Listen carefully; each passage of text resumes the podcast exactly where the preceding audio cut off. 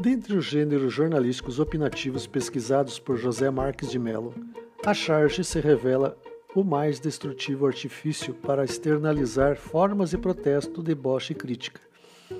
O britânico Norman Fairclough, professor da Universidade de Lancaster, acrescenta a ironia ao rol de estudos da análise de discurso crítica.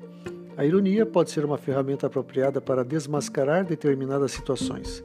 Assim, aproveitando a colaboração dos ouvintes, este episódio quebra o gelo da extrema formalidade ao apresentar as exigências dos descendentes de alemães no Brasil.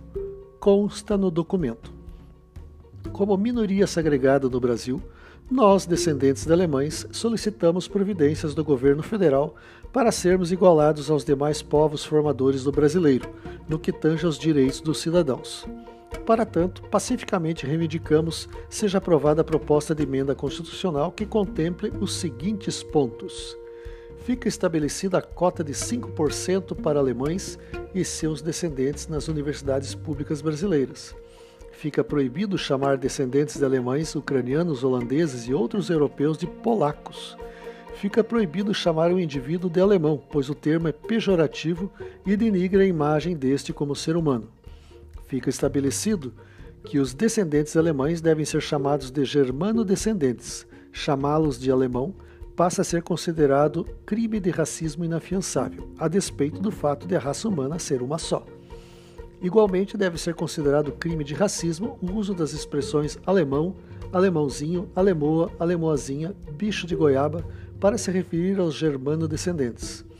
Fica proibido o uso de expressões de cunho pejorativo associadas aos descendentes de alemães.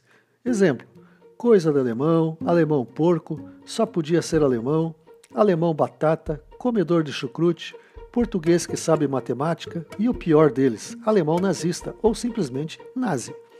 Fica estabelecido 25 de julho o Dia Nacional da Consciência Germânica, com feriado nacional.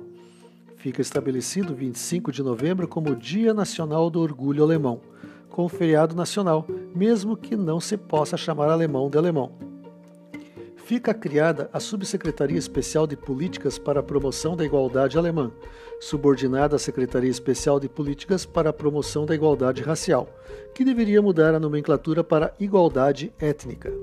Fica estabelecido o prazo de dois anos para a Subsecretaria Especial de Políticas para a Promoção da Igualdade Alemã virar Ministério dos Alemães, juntando-se aos outros 22 ministérios brasileiros, mesmo que não possa chamar alemão de alemão fica proibida qualquer atitude de segregação aos descendentes de alemães, as quais os caracterizem como inferiores a outros seres humanos. Fica restrita ao governo brasileiro a pressuposição de que os alemães são inferiores, estabelecendo as cotas, restrições associativas, nominativas e sanções para as mesmas. Passa a ser crime de germanofobia qualquer agressão deliberada contra um descendente de alemães, mesmo que não possa chamar alemão de alemão. Toda criança que usar a expressão alemão batata come queijo com barata cometerá bullying e deverá ser encaminhada para tratamento psicológico. Em caso de outra etnia chamar um alemão de alemão, este adquire o direito de chamá-lo de acordo com a sua etnia sem aplicação das sanções já previstas em lei. Com muita hilaridade, este foi o Apátrida de hoje. Produção, edição, apresentação, Ruben Holdorf. Até a próxima quarta-feira, às 6 horas da manhã.